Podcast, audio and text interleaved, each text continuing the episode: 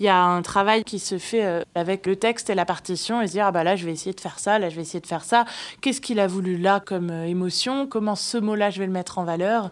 C'est un travail euh, cérébral d'abord et ensuite extrêmement charnel puisqu'il faut bien faire quelque chose à la fin. Infuse, présente. Infuse présente. Infuse présente. Je m'appelle Alice Fagar, je suis chanteuse lyrique et j'aime particulièrement chanter des œuvres de musique contemporaine parce que ça crée des possibilités de travailler en coopération avec la personne qui a écrit, ce qui est quand même un luxe qu'on n'a pas avec Mozart ou avec d'autres compositeurs. Cette pièce s'appelle Variations on Revolution, avec des parenthèses autour du R, donc ça fait Variations on Evolution. En français, on pourrait dire Variations sur la révolution ou sur l'évolution. C'est une pièce écrite pour voix, violon et piano, la voix étant plutôt une voix de mezzo-soprano. C'est une pièce de Zaïd Jabri sur un poème d'Yvette Christiansen qui apparemment a écrit le poème pour qu'il la mette en musique. Donc ça c'est vraiment un processus de création euh, intégral.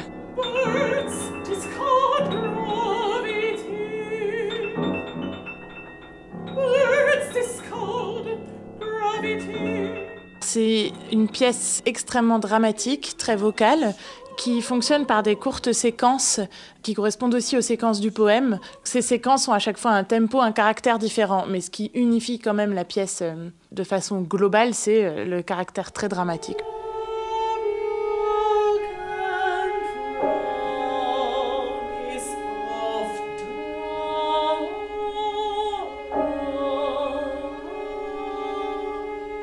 La transition entre la deuxième et la troisième partie de cette pièce.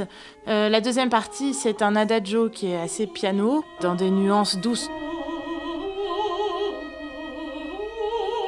Cette section-là se termine par un crescendo qui doit faire le lien avec l'allegro qui suit, qui commence dans une nuance tout de suite fortée. C'est un peu à moi de lancer la section suivante par un crescendo qui se fait sur un sol, qui est une note assez grave, enfin médium en tout cas pour la voix de femme. Et donc faire un crescendo sur un sol, c'est pas quelque chose de forcément évident parce que c'est pas le registre où la voix sonne le plus, de façon la plus brillante.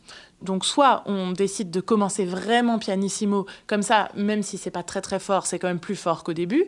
Soit on se dit que on peut aller vers la voix de poitrine, c'est la voix que les femmes dans le lyrique utilisent plus rarement, mais qui s'utilise beaucoup dans le cabaret, dans la chanson, dans voilà.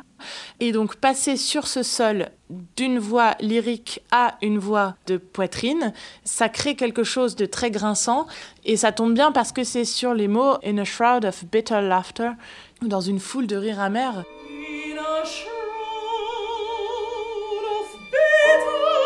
On peut imaginer que la matière vocale exprime l'amertume de ce rire, le côté grinçant.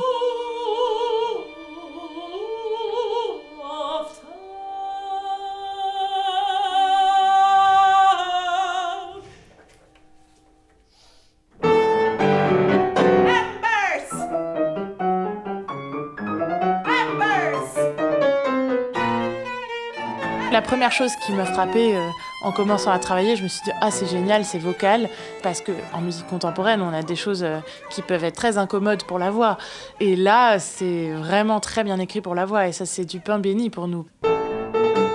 C'est écrit de façon très opératique, très déclamé. Il m'a même dit tu peux donner plus, vas-y il y a du théâtre, il y a de la voix, il y a du texte, donc ça c'est vraiment du bonheur. Zaïd est venu nous écouter en répétition, c'était je pense la troisième répétition qu'on faisait nous. Il était extrêmement attentif.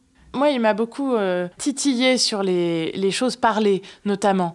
Par exemple, il y avait hope, et je dois répéter ce mot trois fois, donc l'espoir.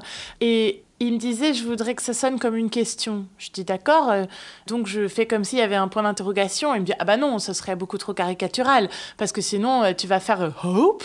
Je dis, non, bah quand même. et, puis il me disait, non, c'est pas ça. Non, c'est pas ça que j'ai imaginé. Et puis à un moment, il a fini par me dire, t'inquiète pas, ça va venir. il faut que tu te l'appropries. Et en fait, c'est ça. Il faut ce temps aussi d'appropriation pour mûrir les indications qu'il nous a données. Et il y a une part de décision, c'est-à-dire, par exemple, il y avait une histoire de glissando pour Macha, la violoniste, euh, où il disait je, veux ça, euh, oui, mais du coup, ça rendait un peu flou les questions de tempo, donc comment on fait?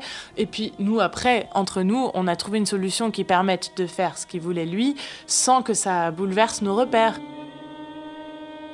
Les compositeurs en général connaissent les enjeux des instruments et des voix et tout ça, plus ou moins, mais malgré tout, nous, on doit rendre charnel la chose qui est une idée au départ. Donc, on est forcé de prendre des décisions, on est euh, forcé de faire des compromis avec la réalité. C'est ce qui est très sain aussi dans la musique contemporaine. Il y a quelque chose de hum, pragmatique. C'est-à-dire, il y a une idée, il y a un désir artistique, il y a une, volonté expressive, mais il y a la nécessité de dire, bah voilà, nous, aujourd'hui, on doit faire ce truc-là, on n'y arrivera pas comme ça, on y arrivera comme ça, on fait ça, voilà. C'est très simple.